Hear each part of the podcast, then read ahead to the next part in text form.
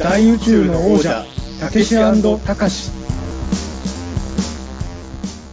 緊急指令、こちら飯塚だ。直ちに現場へ直行せよ。テンフォー了解。テンテン、よろしく。はい。というわけで始まりました。大宇宙の王者、たけしたかし。大宇宙の王者、たけしをやらせていただいております。な作家で UMA 研究家の中澤たけしです。はい、たかしの方をやらせていただいております。人形映画監督の飯塚たかしです。はいよろしくお願いします。お願いします。ということで、早速なんですが、はい。今回はあの、飯塚さんがとっても楽しいところに行ってきたっていう話を聞いたので、はいその話を聞きたいなとはい。思っておるのですけれども、はい。はいあのー、去る、ある日に、あのあるー、もうあの、大宇宙の方しちゃったかって多分あの、はい。言葉遣い間違ってるとこだらけなんですよね。そうですよね。誰かが言ってたんですけど、あの、はい。そもそも大宇宙のじゃたけしをやらせていただいております。作家のな中澤たけしです。おかしいですよ。確かにおかしいなとは思うんですけど、でもなんかあのはい。世の中には間違った言葉だけど、はい言ってると気持ちいい言葉ってあるじゃないですか。ありますね。なんでああのの、出だしの言葉は多分変わらないのかなと僕はそうですよね。やってる。なんでね、猿、猿ある日の。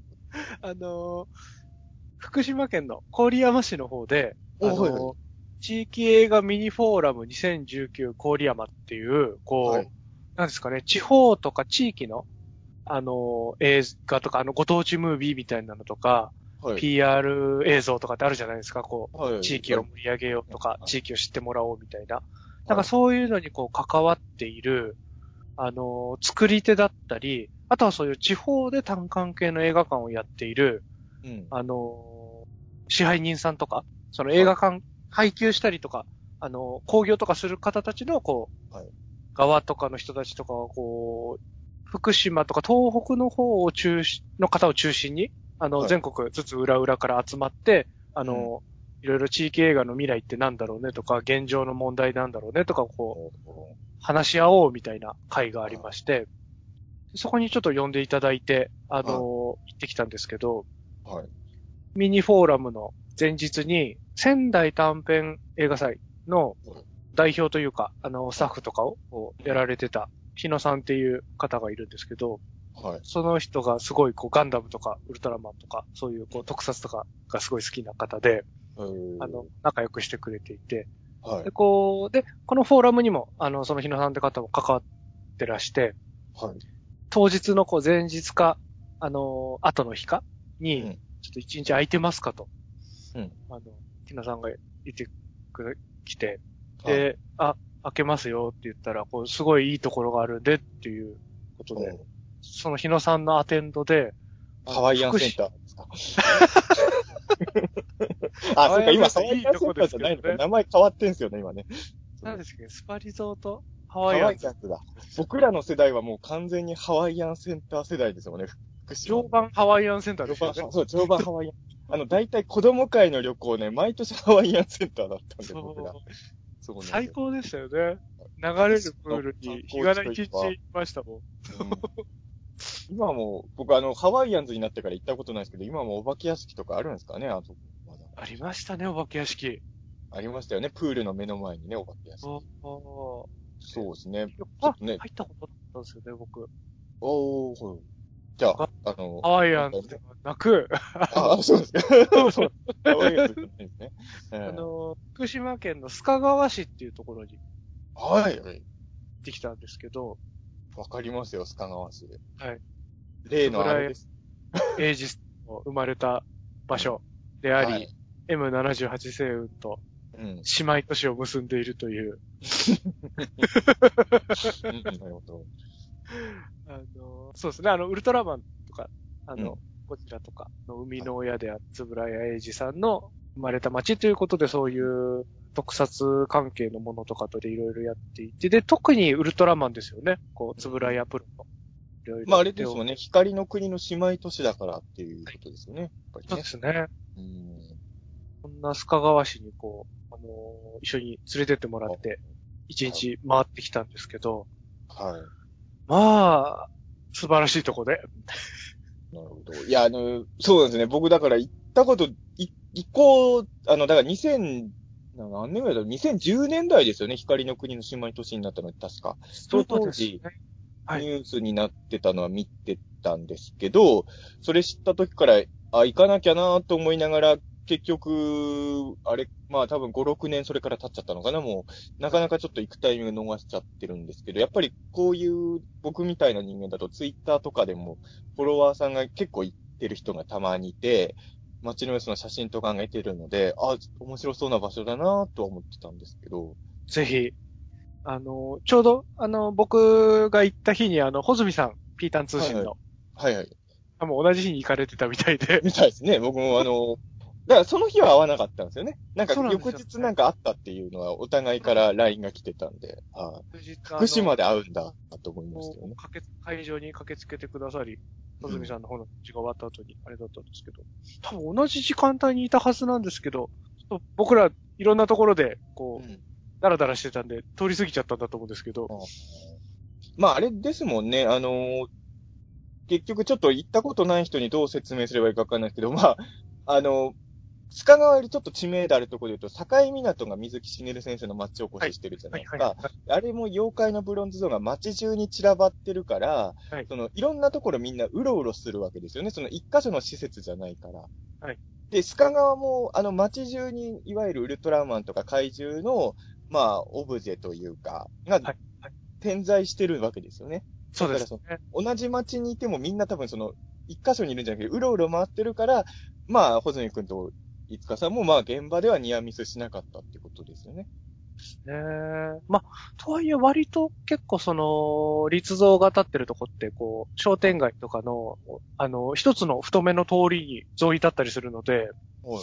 なんか、あれ、あ、なんで会えなかったのかなとはちょっと思うんですけど、じゃあ、どのくらい、僕、やっぱね、行ってない、行ったことないので、どのくらいの規模かわからないですけど、一個の商店街に立像があるみたいな感じではないんですよね。もう、もうちょっと広いエリアにあるんですよね。そうですね。あの、まあ、まずなんか駅があるんですけど、その駅前にこう、その姉妹都市を結んだことを記念すうるん石像ですかね。おー。すごいかっこいい石像がうんやって、で、そこからこう街の中心部に向かって、あのー一本太い大通りというか、はい。あ、なんていうか、なんていうんですかね、商店街ってああいうアーケードの商店街みたいなことではなくて、はい。あの、普通に街の大通りみたいなお店が連なってる、個人商店さんとかが連なってるはい。通り道みたいな感じなんですけど、その駅からその通りのこう一段落するところまでの間に、こう、等間隔にうん。ウルトラマンやらウルトラ怪獣たちがいるっていう感じなんですけど、ぐ、具体的には何体ぐらいいるんですか？その立像は。具体的には、ちょっと待ってください。今撮った写真数えます、ね。あ、ちゃんともう、ちゃんと数えますか？はい。そうですね。道路沿いには、えっ、と、まあ、で、あ道路沿い以外にも結構あの、公共施設、あの、市民の交流センターとか、はい。図書館とか、市役所の前とかにもいたりして、はい。けど、通りにいるのは、1、もう、もうせっかくだから何がいるか、じゃあ言ってきましょうか、数えるなら。できますかその1、誰、その1は誰ですか？一番駅から歩ってて、まず出会うのは、うん。太郎ですね。おー、今ね今話題の子持ちになった。はい、はいお持ちになった太郎がいて、はい。で、えっと、これなんか道路、太い道路のこう右側と左側、あの、うん車線を挟んでというか、はい。の歩道に基本的にいるんですけど、はい。右側を歩っていくのか左側を歩っていくのかでちょっと出る順番がはい。あるんですけど、僕ら左から歩ってたので、こう、はい。左からね。はい。左側の歩道を通っていったルートで行くと、こう出てく順番で行きますね。はい。了解です。次がウルトラの母。おーまあ、並び的には分かりやすいですね。はい。太郎母って。やっぱその辺あれかな？やっぱ駅の近くだから一般的に知名度高いやつがまずいるってことですよね。そうですよね。で、あ、でも、日野さんからちょっと聞いた話によると、そのこう、立像もいいきなりこう、ドンと全部作ったわけじゃなくて、はい。徐々に増えてってるらしいんですよね。その辺もでもあれですよね。境港と一緒ですよね。あれもだ少しずつ増えてきて今のあの状態ですもんね。ですよね。うんだから、こう、街の中心部から、こう、メジャーなところから、あどんどん置いてて、で、駅に向かって広がってってるって感じなので、駅前から作ってってたわけじゃないんですね。みたいですね。えってことは、太郎とか母って結構後に作られたん後にですか？作られた。え最初の方、ジョニアスとか作ってたんですか？え だって、真っ先に作った方がいいでしょ、太郎。まあまあさ、マンセブンはいるけど、はいはいはえ、い。ちょっと気になるな。じゃあ、だんだんメジャーキャラになっていくってことですか？その解釈でいくとあ。そうですね、中心部に行くと。じゃあで、折り返して右側になるとまたどんどんこう離れていくって感じになるんですけど。じゃあ、今はマイナーな太郎と母を、まずは。マイナーマイナーが全然マイナーキャラ感がしないけど、まあ、しないですけどね。後になって作られたその人たちがね、いて、はい。えっ、と、次が Z。おおなるほどね。はいはいまあ、あの、世間的には太郎のがメジャーな、でもやっぱ僕は怪獣派なんで、はいあの、太郎や母よりも Z のが、なんかメジャーというか先に作られたっていうエピソードはちょっと嬉しいですね。嬉しいですよね。そうなんこの流れでいくと最初に作ったのは多分ゴメスかリトラですね。歴史から行く。基準 なる歴史ほど。中。そうですね。あ、で、これちなみにあの、大きさ的には人の大きさと同じぐらいのあ、そう全キャラですか？全キャラ。あ、でここはあの、境港の妖怪ブロンズより全然すごいことですね、確かに。そうなんですよね。人の大きさで、で、しかもフルカラーで、あ人がちゃんと塗ってあるやつで、ですごい。で、それはあれあれですか？イボンゴンみたいに乗っかったら怒られるんですか？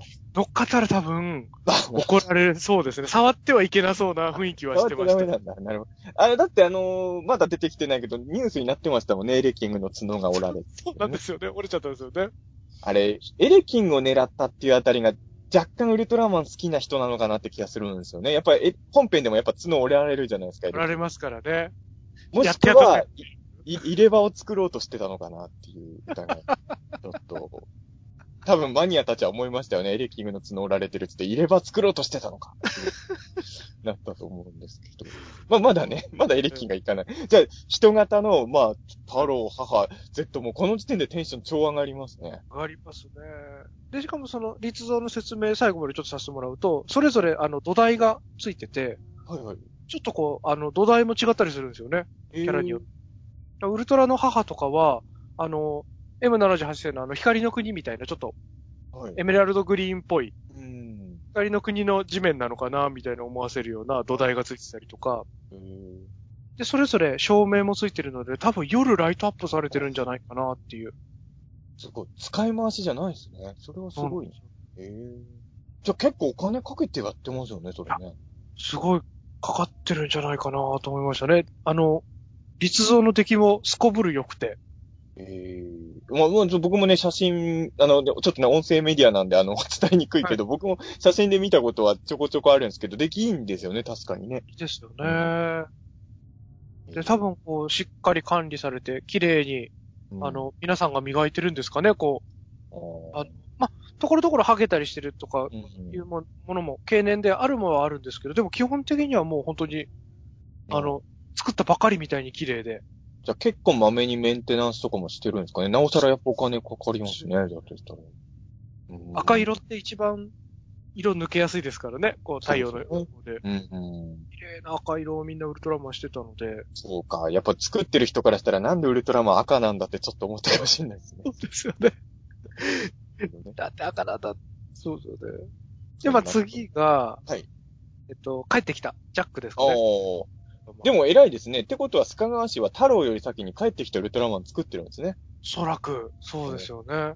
偉い。いや、あのー僕は大好きなんですけど、やっぱどう、どうしたって、やっぱり世間的にやっぱ太郎ってすごいですよね、知名度がね。そうですよね。あのウルトラマンフェスティバルとか毎年行ってるから思うんですけど、どの世代の人にも太郎って愛されてますよね。人気ですもんね。ヒューマンセブン主義の僕らの上の世代のマニアは太郎見てもニヤリとしないのかもしれないけど、でも、やっぱ幅広い世代に太郎って親しまれてるなっていうのはすごい感じるからな。そのマニアじゃなくても知ってますもんね、太郎はね。ね帰ってきたウルトラマン見たら多分みんなウルトラマンだと思いますもんね。同じ人だとマニアじゃなくてねこっちの人もいますよね。うーん。なるほど。じゃあまあ、帰ってきたウルトラマン。まあ今で言うジャックですかね。それちなみにあの、プレートとかついてるんですか？えっと、一応名前のプレートついてますね。ちなみにそこは何て書いてあるんですか？基満なんですか？ジャックなんですか？これはジャックで書いてありました。なるほど。これはまた、いろんな世代によって 論争が起こりそうな。そうですよね。えーまあ僕はでもね、後から作られたものはジャックでいい。あの、僕はまあ、も物心ついた時にすでにジャックってついてましたけど、帰ってきたルトラマンには。まあだから、後のリバイバル作、リバイバルっていうか、メビウスとかに出てきたやつは完全にジャックでいいと思ってるんですけど、はいはい。帰ってきたウルトラマンの本編をその DVD とかで見返してるときに、ああ、ジャックが出たとかは、心の中でも思ったことは一回もないですね、本当に。はいはいはいはい。うん、っていう立場ございます。はい。いつかさんはどうなんですか、ジャック問題は。僕は、まあ、今はジャックでいいと思うんですまあ、ほぼほぼ中澤さんと一緒ですかね。なんかこう、前の帰ってきただった頃まで遡ってジャックって言われちゃうとちょっとうんあ思い出が傷ついちゃうかなっていう。あの時はスタッフさんもこれをジャックだと思って作ってないですからね。やっぱそれを後からあれはジャックだったんで、ね、ちょっと違う気がするけど、今はもうジャックって定着してから作られてる作品に出てんなら、ジャックとして出てきてもいいかなっていう、全然ジャックでいいですよね。うん感じですよね。だから、ウルトラの父も剣でいいんですよね、今ね。それで、確かに。そうだ、ケン。剣そうっすよね。しかももうほんと父じゃなくなっちゃったからね、その辺どうなるんですかね、今後つぶらやとしてはね、あれ。ですよね。その辺は謎ですけどね。父を語るときだけは常に太郎視点で語んなきゃいけないの。今の子供はだって絶対大河視点で見るでしょウルトラ選手を絶対ね。そうは言ってもね。えーその辺はどうなっていくのかおじいちゃんじゃないんだっていう疑問は浮かびそうですもんね。うん普通だったらそう思いますよね。ねやっぱね、そこは、ちょっとどうなるのか、そこは、タイガーの最終回までにその問題解決してくれるかどうかをちょっとワクワクしながら、父が出てきた時どういう風に扱われるかですよね。こ毎週見ていきたいですよね、そこはね。うん。う。えーじゃあ、ジャックの次はだ誰が待ってるんですか？そうですね。ジャックの次は、あの、セブンです。おお。あれ？なるほど。あっち側にいるのかな？ちょっとあの、まあ、別にいいんですけど、はい太郎、太郎とジャック、セブンがいるんですね。な、なんか一人いないような気がするんですけど、まあまあ。それはちょっと、後ほど謎が解けるのかな？じゃあ、セブン、セブンの次は誰がいるんですか？セブンの次はゴモラが来ます。おお。これいいですね。なんかその、ウルトラ戦士だけじゃなくて、怪獣も割とバランスよくいる感じですかね、この並びだと。そうなんですよね。それが嬉しいですね。いいですよね。うんやっぱりあの、僕はまあね、大宇宙でも何回か話してますけど、怪獣派なので、ウルトラマンももちろん好きなんですけど、やっぱはいウルトラマンだけがフューチャーされてるとちょっとね、あの、寂しいなっていうのがあるんで、うん。そうですよ。だこう、怪獣とウルトラマンが混在して、すごいのどかな景色の、いい塩梅の田舎の、はい。あの、日常の風景にいるっていうのがやっぱすこぶる良くて、そうか。そもそもね、スカ川っていうのは別にそんな大都会とかではないから、はい風景的になんだろう、昔のあの怪獣図鑑みたいなキャベツ畑の前に怪獣が立ってるような、ほのぼの感が生まれるんですかね、そこに。そうですね。ちょっとあの、普通の民家の前とかにある時もありますし、いいな俺、シースホテルとかの前にいたりもするし、なんか自分が須賀川市の住民だったら、自分の家の前に立ってる怪獣気になりますね。やりますよね。あ、俺んちの前ダリーかよとかなるじゃないですか。いや、ダリー全然僕大好きですけど。なんかありますよね、その辺ね。ありますあります。あの、ポケモンスタンプラリーとかでこう、牛久駅まで来た時に、あどのポケモンを割り当てられるかとか、やっぱちょっと。内心穏やかじゃないですからね。ポケモンスタンプラリーって牛久まで来てたんですか？あれすげえな。ええ年によるんですけど、牛久に来る時もあるんですよね。牛久って都会なんですね。ニーハリとか絶対入れてもらったことないんですよ。あの、ニーハリ僕の実家の最寄りですけど。絶対ニーハリその辺対象になったことないはずだよね。そうなんだ。ギリギリ50キロ圏内とかだから、あの、もちろん終着駅なんですけどね、こう鳥出だったりとか多いですけど、基本は。たまに遠くまで手広くやるときは牛久が入れてもらえるときはたまにあって。あのね、今、つぶらやプロ行くとね、会議室がウルトラ、ウルトラマンの部屋とかセブンの部屋、セブンルームとかに分かれてるんですよ。であの、はいはい。あの、80ルームだった人がちょっとがっかりしてましたね。そその人の感想ですよ。いや、この間、つぶらやプロで打ち合わせしたんだけど、80の部屋だったんだよ、とか言って、僕は80いいじゃないですか やっぱ世代なんでしょうね。うんそっかいやその人はもう完全9万セブンがもうはいはいはい神格視されてた時代の世代の人なんで、はいはいはい。AT ってみたいな感じだった。なるほどね。いいじゃない？それを世代でわかりますよね。うんまあこれはしょうがないですよね。そうですよね。僕らは受け嬉しいじゃないって思う方ですけどね。受付の人もその人のなんとなく年齢から判断して 案内するには変えればいいのに。いいところにこの。人は多分80とかの世代じゃないよなとか判断すればいいのにと思いますけどね。うん。なるほど。ゴ、ゴモラの巣が何がいるんですか？今度は、えっと、カネゴンがいます。おうおういいっすね。カネゴンいるんだ。カネゴンがいいのが、あの、カネゴンベンチに座ってるんですよね。ああ、はいはいはい。なんでこう一緒に座れるっていう。なるほどね。やっぱりあのーそうなんですよね。結局あの、ゴモラとかウルトラマンとか実際にはでかいじゃないですか。はい。でもあの、カネゴンはね、あの、実際にも大きくないから人間大だからそういうベンチに座らせてるキャラとしては一番いいかもしれないですよね。いいですようね。ん。あの、ブースカはかいカネゴンですね。その役割で。そうですね、等身大は。そうですね。まあ、あと一人等身大がいるので、誰が来るかそれは後ほど、え、チビラとかかな？期待してもらえたらと思うんですけど。ちなみにあれなんですかね、あのー僕ちょっと、あのー須賀川のカネゴンは写真でも見たことないんですけど、はい。あの、東京にはあの、祖師ヶ谷大倉がウルトラマン商店街だ、やってて、はい。ちょっと前までは、それこそ駅から出たとこにウルトラマンの像が、はあったんですけど、あとは基本的には、まあ、駅の、なんていうんですか、駅の中にある柱にウルトラ選手のペイペイントっていうか写真がはい。貼ってあるのと、まあ、商店街にウルトラマン商店街って書かれた、その、旗がはためいてるみたいなぐらいだったんですけど、えっ、と、去年だったかな？去年か2年前ぐらいに、祖師ヶ谷大倉でも座ってるカネゴンがデビューしたんですよ。そうですよね。これも人間大だったんですけど、もしかして同じやつなのかな？あ可能性ありますよね。座ってるっていうのはね、そう、祖師ヶ谷、だから、祖師ヶ谷のカネゴンは僕もあの、一緒に座って記念写真とかすぐ撮りに行ったんですけど、なかなか出来が良くて、そうですよね。ちょっと写真後で送るんで、そうです、ね見見比べてみたら、そうですよね。比べてみましょうか。はい、じじゃゃあカネゴンの次。でもか、ウルトラ9回じゃ入ると嬉しいな。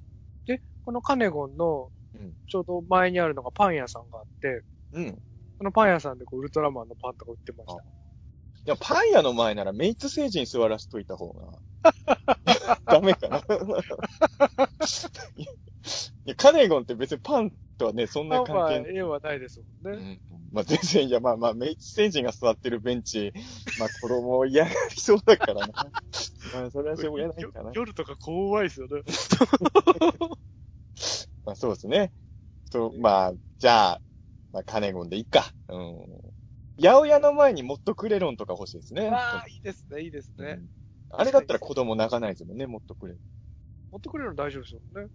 パン屋さんってでもね、ホズミくんが写真送ってくれたんですけど、あのーなんかパン屋の窓に、あの、まあ、怪獣のイラストかな？イラストを窓にペタペタ貼ってたんですけど、そこに貼ってある怪獣のチョイスがなかなかマニアックで、さすが深川って感じそうですよね。だったんですよね。あの、ゴモラとかじゃないんですよね、貼ってあるやつがね。まあ、ゴモラも貼ってあったのかな。とりあえずあの、ドドンゴのミイラ怪人、ミイラ人間の、が貼ってあるっていうので、びっくりしたん。頑張って探したんですけど、ドドンゴいなかったですからね。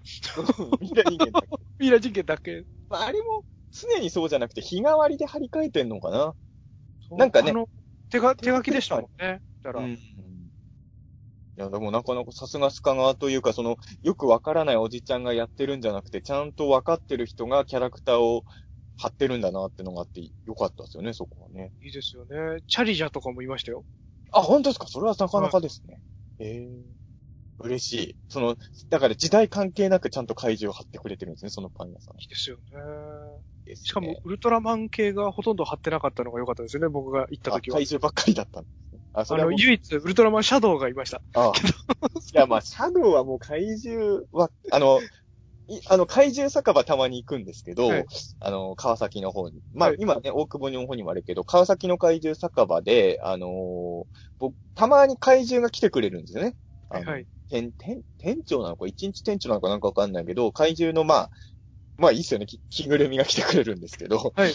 えーそれで、あのー要はヒ、ウルトラヒーローはあそこ現れないじゃないですか、怪獣酒場だから。はいはいはい。でも僕前行った時にね、偽アストラが来たんですよ。わー、いいですね。その、要はあの、偽、偽ウルトラマン系は怪獣扱いなんですよね。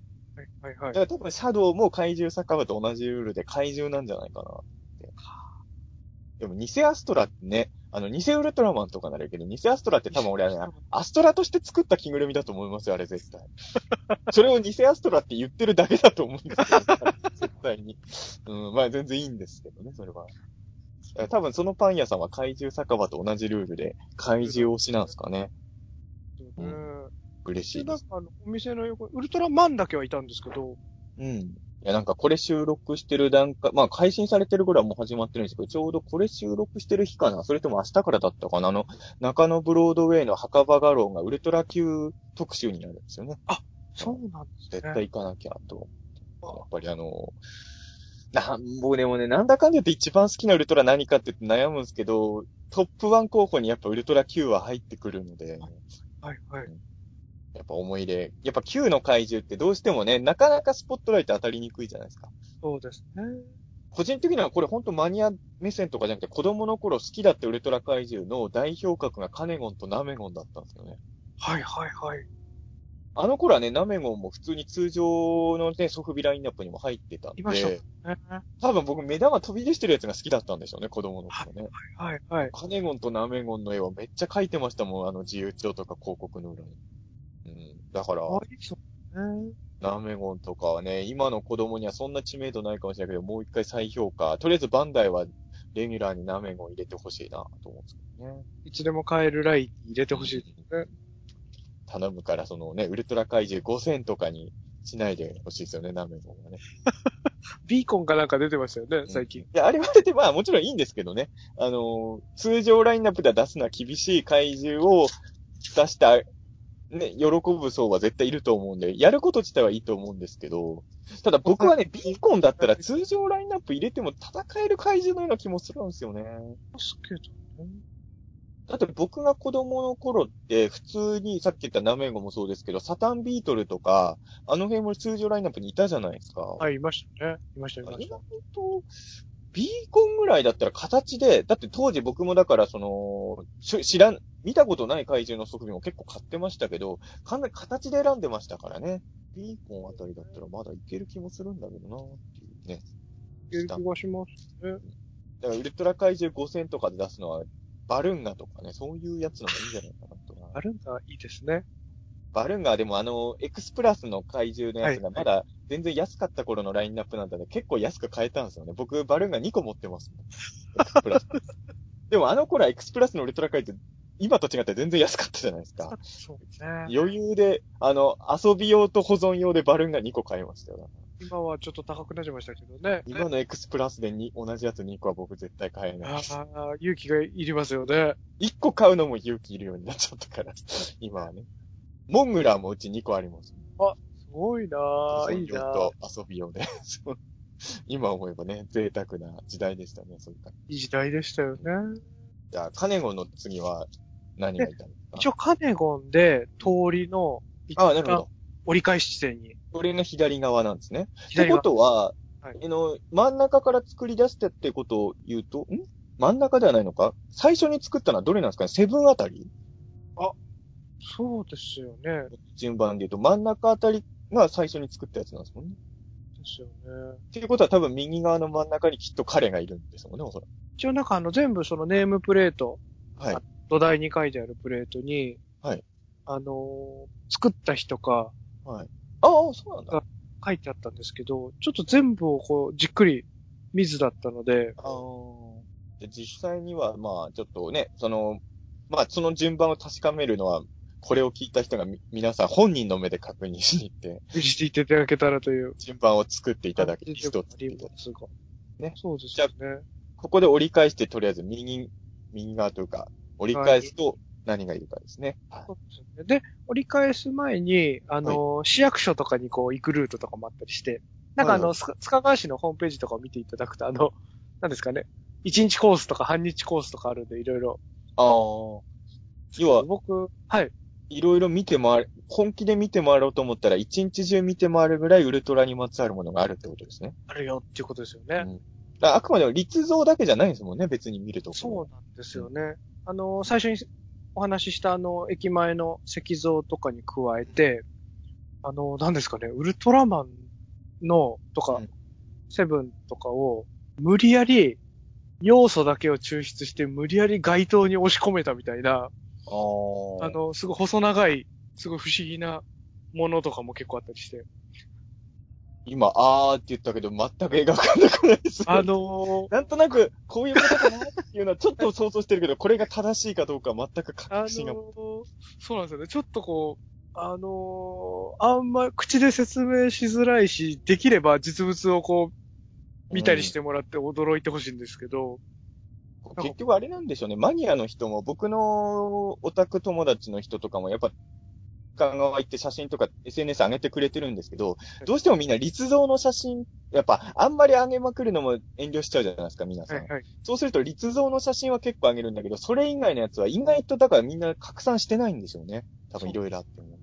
その街灯とかも凝ってて、あの、柱のちょうど目線のところにこう押してみてって書いてあるボタンがあって、うんうん押すとこう、何種類か、そのウルトラマンの変身音とか必殺技とか、えー、すご音。がちゃんとしたりとか、あ、それ楽しいっすね。で、あとその、こう、通りがかってきたその、立像がある通りあるじゃないですか。はの街灯が、はい全部あの、光るところが、い。うん。こういろんなウルトラ怪獣とかのカッティングシートっていうんですかね、こうシルエットのシールがあって、ああ、はいはい、夜光るとこうシルエットが浮かび上がるみたいな。え今、それこそ調布の駅前はそれであの、北郎とかの影を提示してるんですよ、夜になると。やってますよね多。分、それのウルトラ版ですよね。そうですね。まあ確かにウルトラマンってオープニングは影だからやりやすいですよね、そういうのね。親和性は高いですよね。さらに、あの、電気設備のあの、地上機器ってわかりますかね？はいはい、わかり箱みたいなはい。金金属の。はい。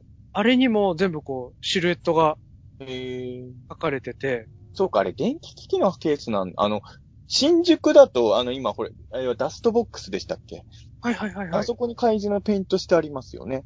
ありますよね。あれのウルトラ版なのかなと思って見てたんですけど、その写真見たときに。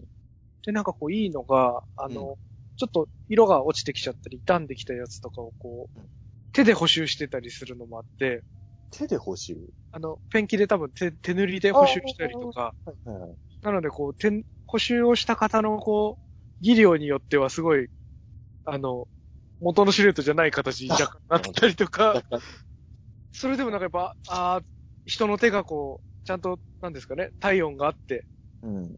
維持しようとしてるんだなって感じとかがすごい可愛くて。なるほどね。だから、本当はあれですよね。その、まあ、ホームページ見ると1日コースとかが書いてあるぐらい、見ようと思ったらもう街中にウルトラに関わるものが溢れてるんですね、やっぱりね。すごいアート空間なのか。僕あんまり鹿川ってどのくらいの規模の街かよくわからないんですけど、トイザラスとかはあるんですかねあ、その、鹿川市のおもちゃ屋さんとかがどういう感じなのか気になるなと思って。やっぱウルトラマンとかすごい押してくれてるのかなそうですよね。僕が、あの、その散策したルートはい。上には、安藤紅白堂っていう模型屋さんがありました。おうほうほうほう。模型屋さん。はい。93歳だって言ってました。あ、店長さんが。はい。店長さん、おじいちゃんの店長さんがやられてる、すごい、93歳か。なんか、特攻隊として行こうとしたけど、あの、うん出撃せずに復員してきてうん。始めたおっしゃってたなんんかでですけど。もそれは、つぶらやさんのマッチってことを考えるとすごい感慨深い話ですね。つぶらやさんも飛行機乗りになりたかった方ですもんね。そうですよね。そのおもちゃ屋さんは、どう、どうなんですか？ウルトラマンは結構押してくれてたんですか？まあ、ウルトラマンは、あのすっごい昔のウルトラの父の祖父母が、はい。さ参考出店みたいな感じで、あの、飾ってありました。売り物じゃないですって。売り物じゃないんだ。え、そこの、売ってるもののメインは何だったんですかメイ結局？ンはプラモデルでしたね。ああ。でも、えでも、ウルトラ怪獣のプラモデルだってあるじゃないですか。あの、海田裕二さんがボックスアート書いてて。はいはい。あれとかは押してないんですか？そうですね。見当たらなかった。嘘鹿川のプラモデル屋なのに。え、結局な、何のガンダムとかがやっぱ多いんですかやっぱり？ガンダムとか、あとあのー車とか、あと飛行機とか戦艦とか、こう、まんべんなくっていう感じでしたね。まんべんなくの中にあの、ウルトラホークのプラモとかないんですか？いやーあのちっちゃいやつとかですよね。あの、最近出た。ああいいうのはちょっと見当たらなかったですね。そこは飛びなかったんだ。そうです。押したら、売れそうなのにと思ったんですけど。と思うけどな、鹿川来る人だからな。でも、その店主のおじさんが言ってたには、やっぱりこう、こういう個人の模型店とかは、あの、やっぱ問屋さんがなかなか、こう、小ロットでおろしてくれないから大変だっておっしゃってたんで、ちょっと、あれですよね。そういうのに乗りたいものの、こう、なかなか乗れないみたいな事情はもしかしたらあるのかもしれないですけどね。地方の厳しい現実を感じちゃいますね、そこね。うん、なるほど。じゃあまあ、とりあえずそういうところがいろいろあるという感じなんですけど、え金子の後の、ちょっと戻り道の立像とか、どんな感じあるのか教えていただいてもよろしいでか？そうですすね。で、あの、市役所にはウルトラの父がいまして、おおわかりやすいですね。市役所にそうですね。うん。まあ、でキングか父ですよね、そこに置くんならね。そうですよね。で、一応あの、町長がウルトラの父ってことになってるので、この、町長がウルトラの父？どういうことですか？あの、あのー、須賀川市と姉妹都市に結あぶ M78 星雲の中にある光の街みたいなのがあるんですけど、名誉町長みたいな感じかな。みたいな感じで、こう、しばしばき、あの、ね、行事があるとウルトラの父来てるみたいですよ。あ、来てくれてるんだ。へえ。ボタンとか有名らしいんですけど、須賀川市って。そのはいボタン園の、あの、ところに、ウルトラの父が植樹したボタンがあるらしいですよ。そうなんですよ。あ、それは知らなかった。ウルトラの父、そんな仕事を、割と、ね、なので、こう、父が、えーあれなんですかね、須賀川だとやっぱりおじいちゃんおばあちゃんとかも、やっぱこ普通の街よりはウルトラに馴染んでるんですかね、やっぱりそうなると。多分その、ウねルトラマン大河とかを見ながら、その、70ぐらいのおばあちゃんがお茶飲みながら、ちょううちの長女さん頑張ってるわね、みたいな感じになるんですかね、それは。いやそうなんですよね。だからその、まあ、なんか全部終わった後にちょっと話そうかなと思ってたんですけど、はいその、そういう空想のものとかはい。が、こう当たり前のようにうん普通の街にこう、こう点在してるし、またあ、の、つぶらエイジミュージアムとかもあって、うん。そのミュージアムがあるところが図書館の中だったりするんですよね。あ、あれって図書館の中にあるんですか？図書館の中にあるので、うんなんかこう、普通に市民が暮らしてるは場所にこう、そういうものがあると、い。どういうふうにこう、やっぱり子供とかお年寄りとか、こうどういう感じに、あの、なっていくのかなっていうのはちょっと気になるところだなと思ってたんですけど、ミュージアムってできたの去年ぐらいでしたっけ？最近ですよね。最近ですよね。あのーはい。そうです。だから、なんだかんで言って、あのー昔から町おこしやってるのは知ってたんですけど、この1年ぐらいで僕のフォロワーさんが須賀川行く率がめめっちゃ上がったんですけど、はい。それやっぱりミュージアム目当てで、あそこでしか見れないね、初代ゴジラの新しい映像とかもあるんですもんね。そうありますもんね。だからその、なんですかね、つぶらやえちさんっていろんなことやってるし、その深川市ってつぶらやさんの出身の地だからっていうことで町おこししてるんですけど、まあ、基本的には光の国とのね、あの、交流がある町として今町おこししてるので、ウルトラメインになってるけど、やっぱつぶらやさんってウルトラだけじゃないわけじゃないですか。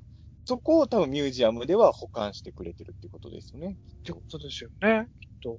やっぱ街の中に、よく言えばゴジラとかも欲しいですもんね。やっぱりできる。確かに確かに。うんそれこそあれですよ。僕らとしては点4点々を押してもらわないとね、いやー、ちょっとあってほしいですよね。なんもなく、ミュミュージアムにありました点4点々関係。ミュージアムは、あうん、でもテンフォーテンテンはなかったんです。ない でも、ねあの、結構マニアックなものとかもあったりとか、あの、まあ、とにかくその、ミュージアムの展示が素晴らしくて、うん。あの、なんかその、ゴジラの大きい立像がまたいるんですけど、その、ゴジラの立像以外は撮影禁止なんですよね。ああ、そうなんですね。そうなんです。だからちょっとこう、ネットとかで探しても出てきづらいと思う。確かに SNS で初代ゴジラ以外見たことないんですよ、そのミュージア。そうなんですよ。これ難しいとこだな今の時代だからある程度撮影拡散できるものあった方が人呼べるような気もするけど、難しいとこなんでしょうね、その辺はね。そうなんですよ。ただその後やっぱり、あの、撮影禁止になっているものとかが凄まじく素晴らしくて。ちちなみに口で言う分にはいいわけじゃないですか。何を見たって。な、な、どんな、あの、マニアが驚くやつで言うと、どういうものが置いてあったの？めちゃくちゃかっこいいマンダがいました。それは、あえっと、えっと、いつのマンダ、どれです？どのマンダですか？さ最初のマンダ。え、それは当時、撮影当時のもんですか？あ、じゃなくて、あの、に人形なんですけど、はい。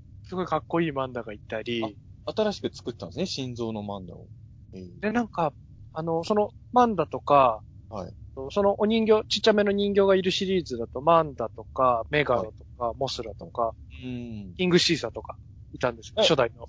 え、つまり、エイジ戦、まあもちろんウルトラもそうか、エイジさんが亡くなった後のやつももちろんいろいろってことですね。もちろろんいて、うんで、なんかこう、その後ろに、あの、図鑑みたいのを模した、ん。うん。オブジェみたいなのが人形の後ろに置いてあるんですよね。はい。で、その図鑑みたいなオブジェには、何ですかね、こう、生、例えば、えっと、マンダとかだったら、あの、東洋の竜とか、はい。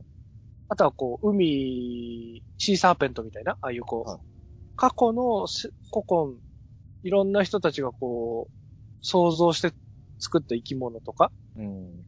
のこう、実際に描かれてた図鑑のイラストとか描かれてたりとか、で、メガロとかだとそのこう、角の形が似てる、あの、うん。カブトムシとかの図鑑とか、もしくはこう、なんですかね、その、生き物の図鑑も、こう、形が全然違うものとか、今、と、その生物学が進んでなかったんで、形が違ったりとかすることもあったじゃないですか、昔の図鑑って。ああいうので、この怪獣とかに似てる形がしてるやつとかを、こう、ちゃんと探してきて、一緒にやっていて、なんですかね、知識とか、あの、科学とか、うん、あの生物学とか、その学問と想像することとかが、こう、い一直線上というか、うん。に並ぶように想起させるような展示になっていて、なるほど。じゃあ怪獣を生物として、はい。プレゼンしてるってことですよね。プレゼンしたり、なんかこう、例えばその、なんですかね、ただただかっこいいからとかで作ったんじゃなくて、こういう生き物からモチーフになってるんだよ、みたいなことだったり、もしくは昔の人もいろいろ想像してたんだよ、みたいなことも含めてって感じですかね、こう。なるほどね。なんかやっぱり想像することとか、知らないこととかをこう知ろうとすることとかが密接にそういう空想の生き物とかにも繋がってるんだよ、みたいな風になるようになっていたりそこは多分あれですよね。その100%実際にこれがモデルになってるよっていう確定みたいに紹介してるわけじゃなくて、イメージとして、これ、現実にこういうものがモデルになってるかもしれないねっていうことですよね。そうですね。そうです、そうです。うん、なるほどだか。らこう、やっぱりいろんな学問を知って、さらにそれで知らないことを知ったり、うん。こうなのかな、なのかなっていろいろ想像したりすることをすごく是とするような。うん。で、でさらにまあ図書館とさっき併設してって話したんですけど、こう関連書籍として、はいそ。の、そういう図鑑とか学問の方の図鑑とかもうん。近くに置いてあったり、逆にこう、あの、昔の SF 生き物図鑑みたいなのあるじゃないですか。はい。ああいうのとかも置いてあったりとかして、はいこう空想と現実とその科学とか、そういうのが全部ない混ぜになるように、うん。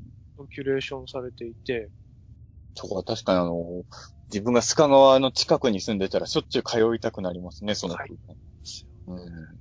で、まあそういうコーナーと、あとはまあ、つぶらえいじさんのこう、なんですかね、生涯をはい。時系列でこうパートに区切って、特撮の神様になっていくまでのは歩みみたいな見るゾーンもあり、い。うん。あと素敵だったのがこう、東宝撮影所？あの、の、あの、一番でかかった頃を再現したミニチュアが置いてありました。おー。へえ。それはどんくらいのスケールのミニチュアなんですか？スケールは、人間が、人間が、親指うん。の半分ぐらいぐらいで。す。なるほど。ちっちゃい。多分、ミニチュア自体は割と、そんな大きいものではないってことですかね、じゃでも結構、東宝のあの大スタジオ、東宝スタジオがで、東宝撮影所がでかかったじゃないですか、もともと。はい。大プールとかが。うん。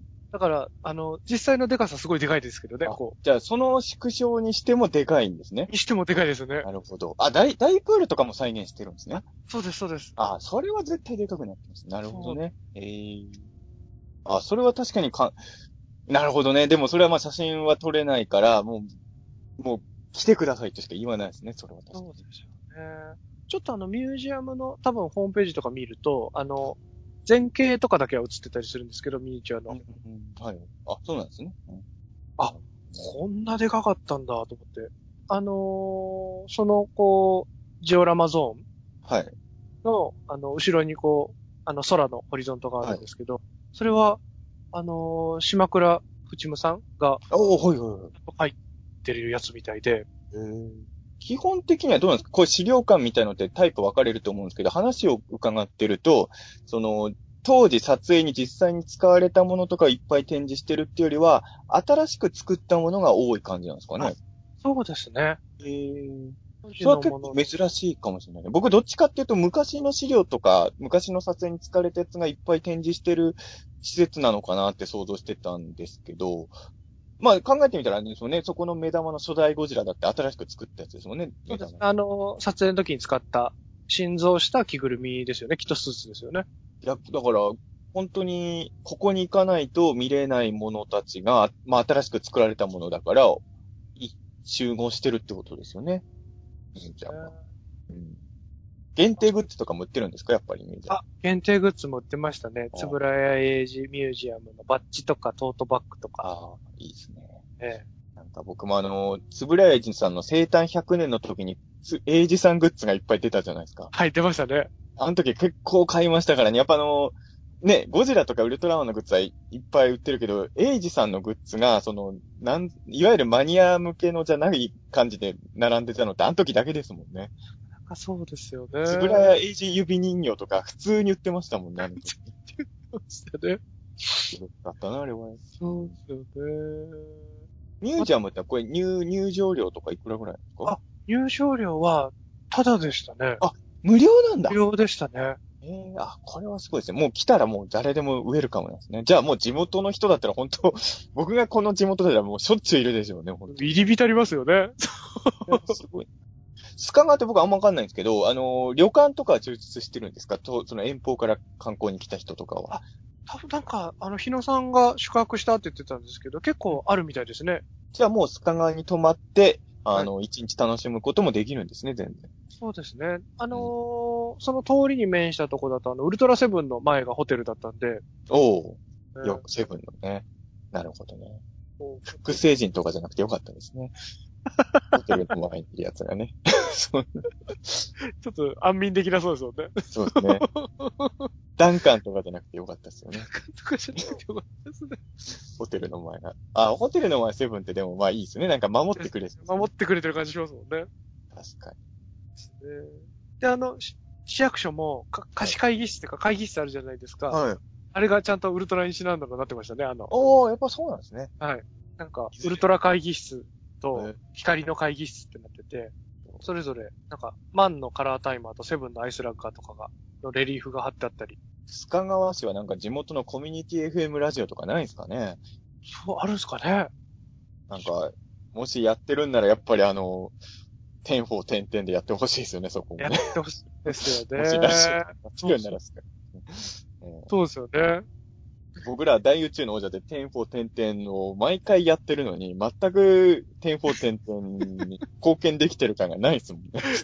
手応えがないですもんね。だって大宇宙の王者のリスナーの人も、あなたたちいつも最初のあれ何ですかって思ってるから。そうですよね。なんかやってるなって言って聞き流してくれてる感じですもんね。完全に聞き流されてるから、なんで毎回点々よろしくとか言ってるか伝わってないですからね。うん。まあそれはそれでいいんですけどね。あ、ミュージアム楽しそうだな。うん。あれ、見たわけですよね、東山の初代ゴジラの新しい映像。見てきました、見てきました。あの、ゴジラが、あの、初ゴジがメイサー社とかと戦うやつですよね。戦ってましたね。すごいですね。ある意味夢のバトルですよね、確かに。あの、メイキングとかもちゃんとセットになった映像がループで流れてて、そういう意味で言うと、あの、いわゆる巨神兵の時みたいな感じなんですかね、イメージとしては。そうですね。撮影してるののメイキングもあれば、こういうところにこだわったよみたいな話とかうん、うん。が楽しそう。それは、やっぱもちろんスクリーンみたいなところで上映してるってことですか？その、そうです。ね。そのミュージアムの中の一角でちょっと椅子がいくつかあって、こなるほど。う、大きい画面で。テレビモニターとかじゃないわけですね。そうですね。大きかったですね。よかったです。迫力ある。たまにね、地元の公民館的な施設だと、せっかくの映像をテレビモニターみたいので見せるとこも結構あるからね。うん。スクリーンで上映してくれるのは嬉しいですね。そうですね。なるほどね。大型テレビって感じでしょうかね。結構大きな感じです。はいなんかこう、壁面とかそのガラスとかに貼ってある、あうんの、模様が描いた車高の目隠しのシールとかあるじゃないですか。はいはい。ああいうのとかも全部こう、ウルトラの母とボタンがこう、ええ散りばめられてる。一見するとこう、なんか普通にうん。なんでもない、そういう和柄かなって思うんですけど、は全部ウルトラが随所にえ込まれててす。で、また、こう、なんですかね、圧がすごい強くないので、すごいやっぱデザイナーさんとかそういう設計してる人とかのセンスがめちゃくちゃいいんだろうなと思って。えうんあそうなんですね。じゃあ、折り返していきますか、すいません、いやちょっと長くなっちゃった。いえいえ、もう、いやもう僕でもね、行ったことないんで、いろいろ聞いて想像して、ちょっと本当に、今行きたいも、い行きたい欲がもうムクムク、うわ、めっちゃ行きたいと思ってますけど、折り返しじゃあ、折り返し一発目が、はい。えっと、ウルトラマンですね。うんあ、ここで漫画来るんですね。はい。ここで漫画来ますね。はい。まあ多分この辺が最初に作ったもんなんでしょうね、おそらくはね。おそらくそうですよね。そうですね。おマンは A タイプ、B タイプ、C タイプ、どれなんですか？これがまた素敵なんですけど、はい。A と B と C の合いの子みたいな、なんかこう、えー？なんともつかない感じの素そんなな作。れます？なんか B と C の合いの子なら作れそうだけど、A 混ぜるの難しくないですか？そうですね。なんかそ、なんですかね、あの、スーツの具合って言えばいいんですかね？なんかこう。ちょっと、あのーそうか、顔だけじゃないですもんね。そうなんですよね。なるほど。こじゃあもう独特この。あの、目とかはこう、なんですかね、あの、多面体見たくなってる。あの、ちょっとボコボコした目をしてたりするんで、その辺が A っぽいかなって。おー、なるほど。じゃあまあ、みん、い初代マンのみん、みんなのいいところをうまく取り入れて作ったマンなんですね。そうですね。作るときにやっぱな、みんな悩んだんですかね、意見で。どのマンにすんだよ、みたいになって、ですよね。みんなのいいとこ取り入れようよ、みたいになったってことですかね。そうですよね。まあ、なんかその辺ってこう見る人の感覚にもよるかなと思うんですけど、うんこう、完全に C とも言えないぞっていう、うん。して、すごい素敵だったんですけど、絶妙な顔してるな。なんか気がしましたね。うんじゃあ、ウルトラマンの次は、どなたが？ドラマの次は、等身大シリーズが、そうか、カネゴンと対をなす。はい。ようなしピグモンがいましたね。ああ、そうか、ピグモンがいたか。そうか。ブースカとかゆチビラ君の前にピグモンがいたんですね。ピグモンがいますもんね。ちょっと立ちはだかる。ブースカはともかくチビラ君の前にピグモンは思い出さなきゃいけなかったですね。完全にピグモンが記憶から消えてたわ。いやいやいやいやいや。そうだ、ピグモンめっちゃいい怪獣なのに。そっか、そっか。でピグモン大好きです、僕は、本当に。うん、これあのどの時のピグモンですか？やっぱ初代の顔なんですか？おそらく初代のだと思いますね、これを。じゃあよかっで、あのーまつげついてるじゃないですか。た。はい。あれとかも一応こう、硬い、あの、もので、一応まつげを再現されてて、えあの、硬かったりその強度の問題でこう、バサバサはしてないんですけど、ちゃんとこう、ー、うん。見た目の印象がしっかりまつげに見えるように、ああ。やられてたりとか。いいですね。ピグモンベンチいいな。カネゴンベンチとピグモンベンチか。これだけでも行く価値ありますね、確かに。まあ、あの、カネゴンベンチは先ほど言ったように、あの、東京にもね、祖師街にもあるので、そういう意味で言うとピグモンベンチは、東京に住んでる人間からすると、よりレア度が高いです、高いですよね。うんなるほどね。そうだ、ピグモンがいたか。確かに。また、右側というか、戻っていくと、まあ、はいこの辺りのこの市民交流センター、あの、はい図書館とか、あの、ミュージアムが入ってる建物があるんですけど、そこのこう、1階がこう、なんですかね、子供が遊んだりとか勉強したりするうん。スペースになってるんですけど、はい。そこにも、あの、ややでかい、人よりの1.5倍ぐらいの立像がでかい。まして、なんだろレッドキングと、う。へえ。マルタン星人と、ええ。キング・ジョーがいます。おその3体はかなり大ボリュームで作ってくれたんですね。そうですね。でかいって。いいな。レッドキングとキングジョーとバルタン星人がでかいって嬉しいですね。いいですよね。あーっていうか、怪獣力入れてくれてますね。怪獣、そ、それがいいですよね。こう、ええウルトラマンも、ウルトラもいるけど、怪獣もいっぱいいる。レッドキングそんなでかいね。あの、ちょっとね、ツイッターとかであの、写真上がってるの見たんですけど、写真だとその大きさがあんまり伝わってなかった、はいはいはい。なかったんですけど、レッドキングそんなでかく作ってるんですね。そうですね。えー1.5は言い過ぎたかもしれないですけど、あの、1.2とかですかね。少なくとも人よりは全然まあ、でかい。人よりはでかいってね。はい。それは嬉しいですよね。うんそれは迫力ありそうですね。その子供たちが遊んでる木箱とかにも、はいウルトラ怪獣のシルエットの焼き印とかが押してあって、へえ。見たやつ、ヒッポリト星人とバードンの焼き印が押してありました。僕が座ってた箱は。あれですよね。立像作れない怪獣たちはそういうとこでフォローしてるんですね。そうですよね。なるほどね。ポリト星人ね。今は、なんかあの、中野ブロードへ行くと、ある時期まで、あの、今レンタルショーケースとかあるじゃないですか。はいはい。ショーケース中、ヒッポリト星人のソフビしか入ってないところがあって、へえ。たんびに気になってたんですよね。ここ、なんでヒッポリト星人こんなんあるんだろうと。ヒッポリトだけがぎっしり詰まってるレンタルショーケースね。何回か見かけたんだけど、まだあんのかな？ヒッポリトショップ。ヒッポリトショップ。ヒッポリト星人はでも僕もソフビ結構思い入れあるんでね。うん。幼稚園の運動会の帰りに買ってもらったやつですね。ええ。そういうの。思い出とセットで覚えてますよね、やっぱね。そう。じゃあ、その三大怪獣の次は何がいるんですか？次は、また通りに戻ると、えっと、はいエレキングが。ああ、例のエリキングが。はい。エレキングが。うんこれまた尻尾もちゃんと長く作ってやってよくできてるんですよね。そうなんですよ。結果的に言うと尻尾とかもあるから、多分ウルトラマンより怪獣作る方がお金もかかるんですよね、きっと全ね。然かかりますよね。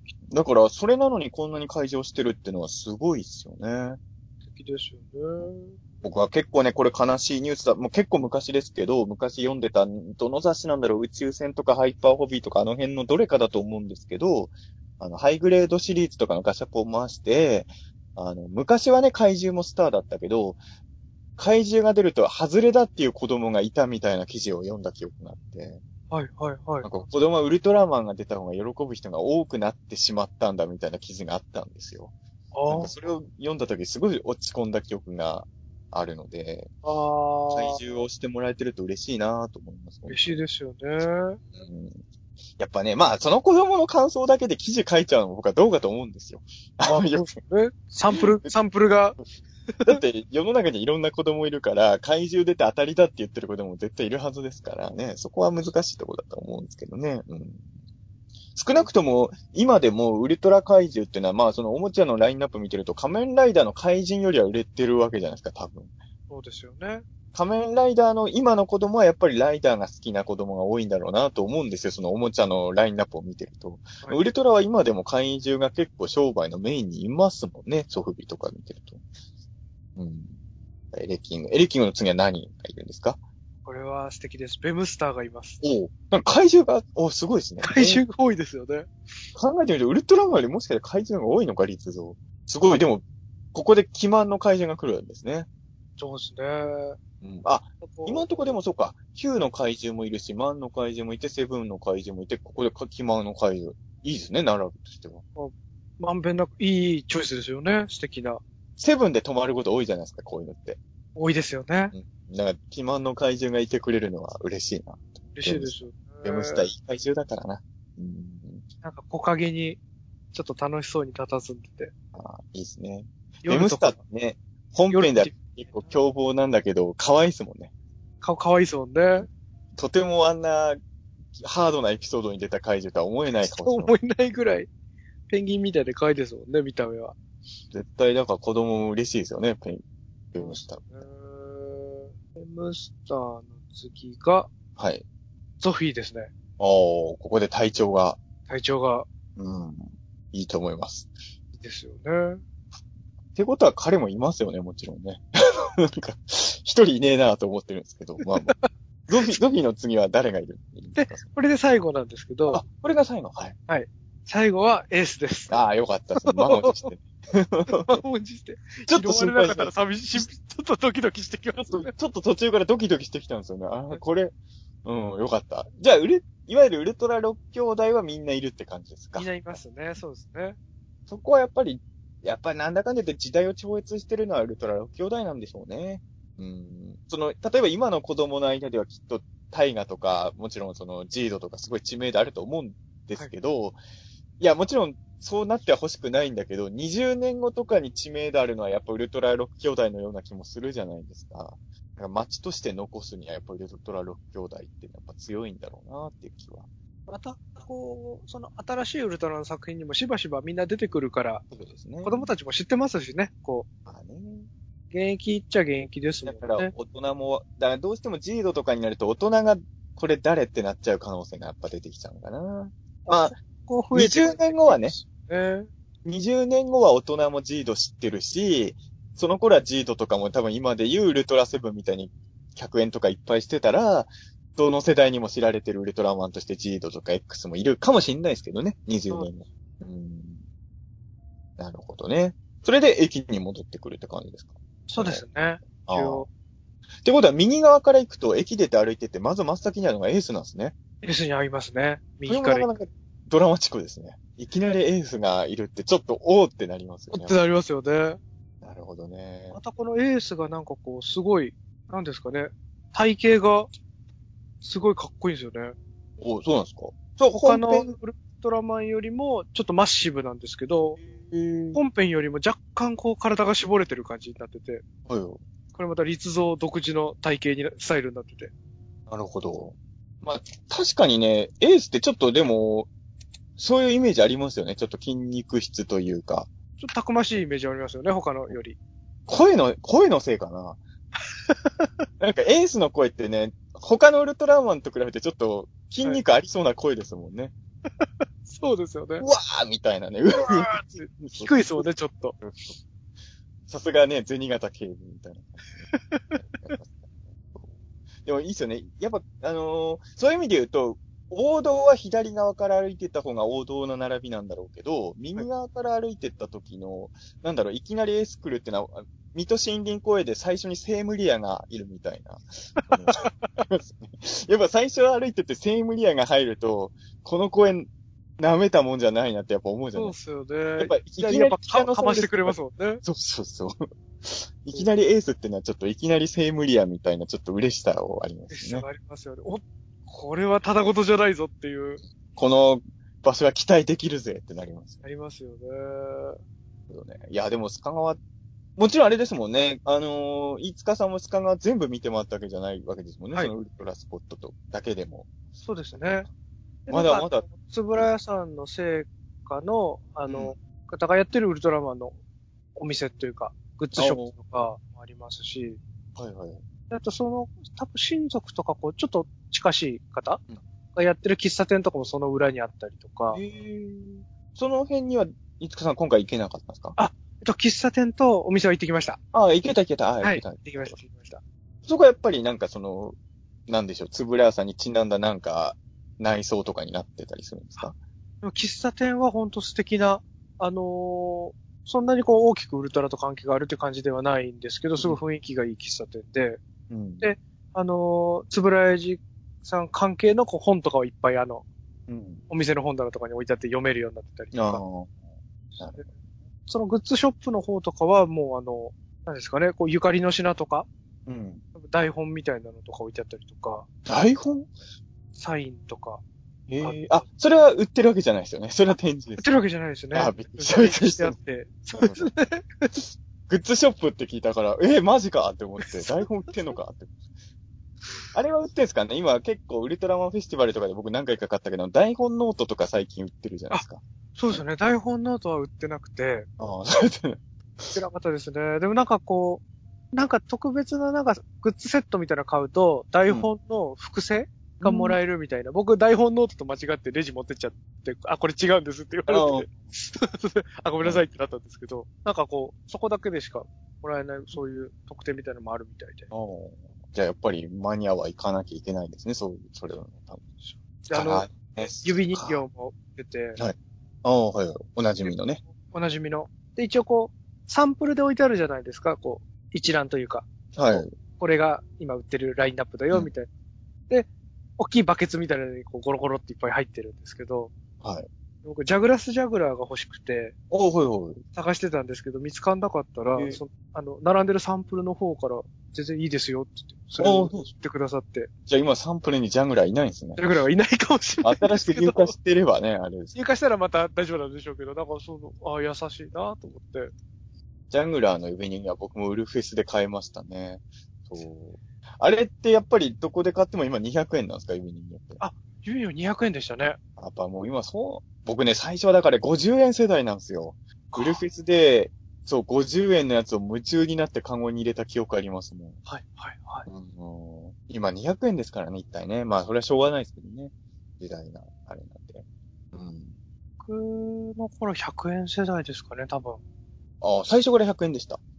最初か、物心ついた頃100円だったんで、もしかしたら僕は50と被ってるかもしれないですけどね。僕はほんと50、100って上がってって、あの、見てった世代ですね。100の後200になったんですけど、一回150になってんのかなそこはちょっと記憶定かじゃないですけど。あの、通常のウルトラ怪人も最初は500円でした、僕は。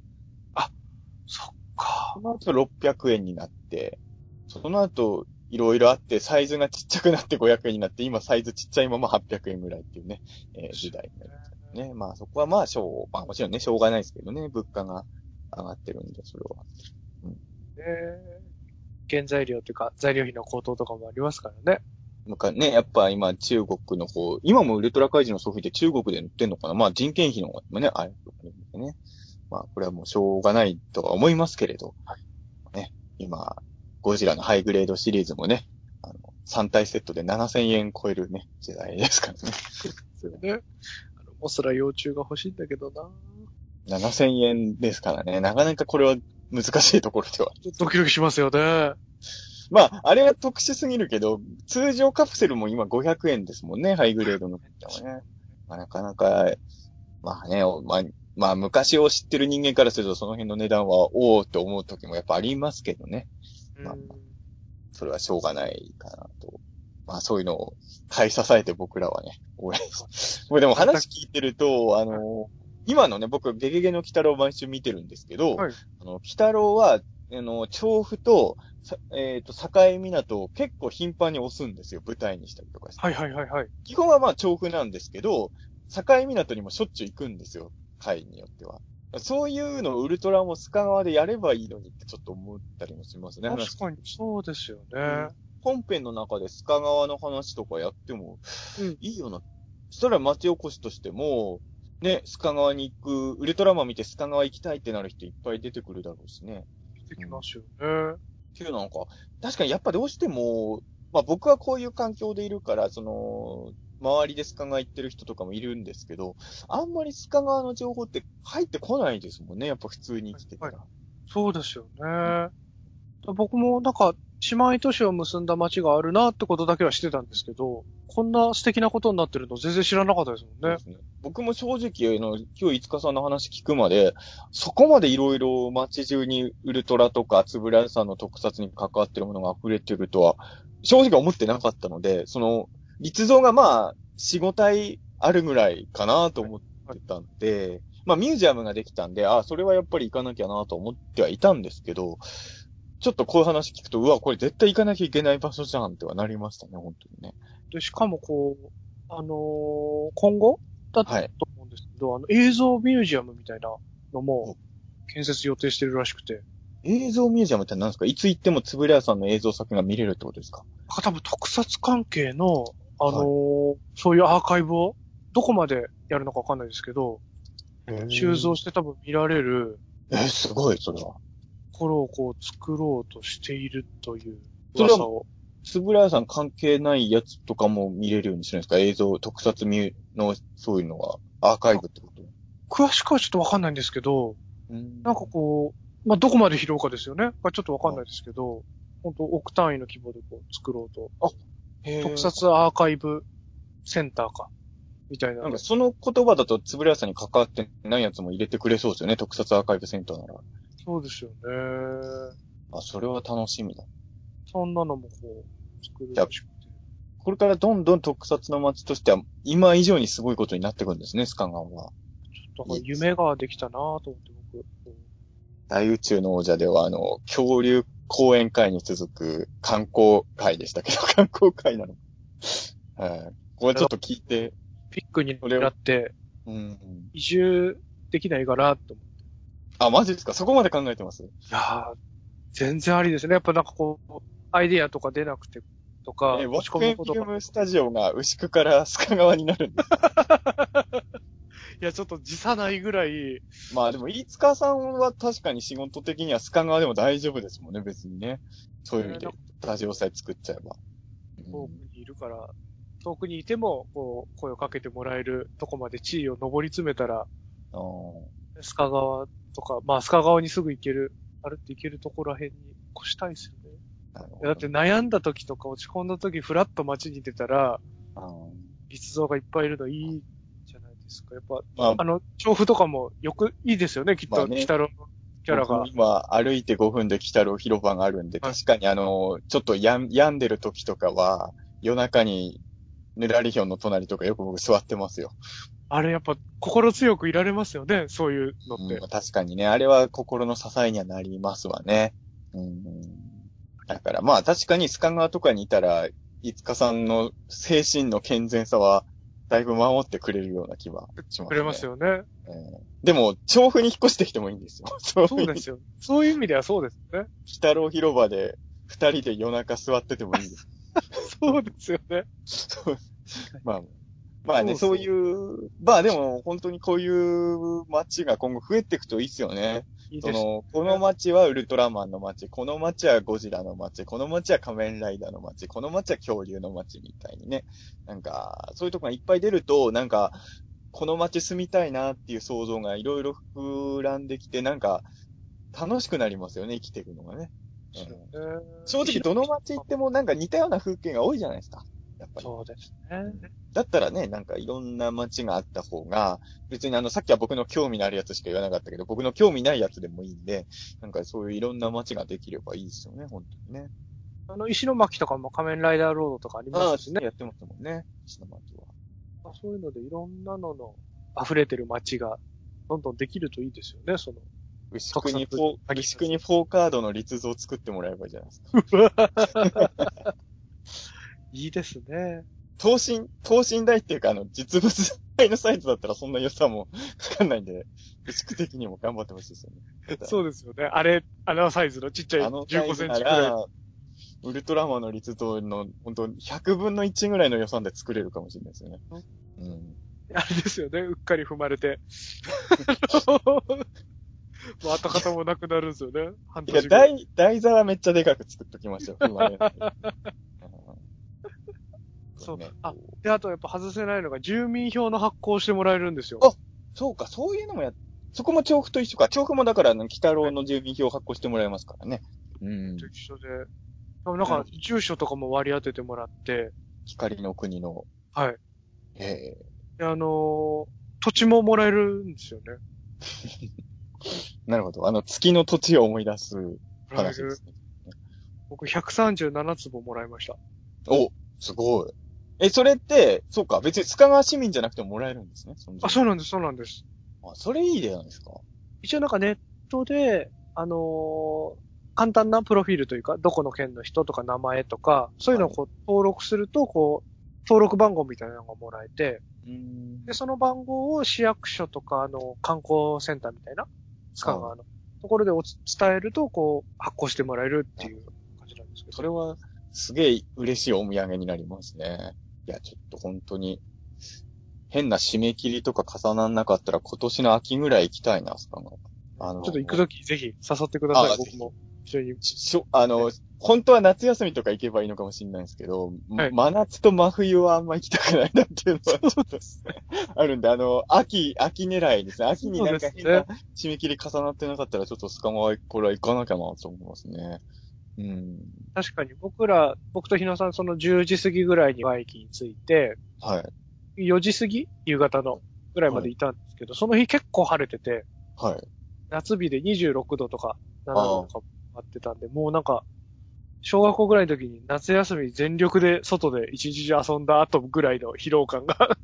僕らが小学生の時の夏の気温ですもんね、でも26日。最近の夏はね、僕らが小学生の時の夏とはもはや違うものになっちゃってるから。別次元ですからね。その40度近い中、外で遊び歩くのはもう、おじさんにはちょっとしんど すぎるというのもあるから、まああれですけど。夏場とかもそうですよね。こう、あの、暑さ対策とかしながら回ったらいいかなと思うので。そうですねまあ、無理せず行くなら、え秋ですかね、僕らが。僕らは、僕ら別にあの、夏休みとか関係ないんで、あの、ね体力もない方ですからね、こう、あんまり鍛えてる方じゃないから。まあそうかもしれない。ちょっと、あ、ちょっと秋狙いで、ちょっとしか、は僕も、ちょっと生きてみたいな、自分票欲しいんで、はい、してこようかなと思いますね。はい。じゃあ、次もまた大宇宙、まあ、いつになるかわかんないですけど、またどっかの街とかエリア紹介編もまたいずれ来るとは思うのでね。そうですね。ぜひあの、はいいつかどっかの観光協会とコラボできるように頑張りたいですね。そうですね。呼んでもらえるようになったらいいですね。はい。はい、頑張りたいなと思います。というわけで、はい、聞いていただいてありがとうございました。ありがとうございました。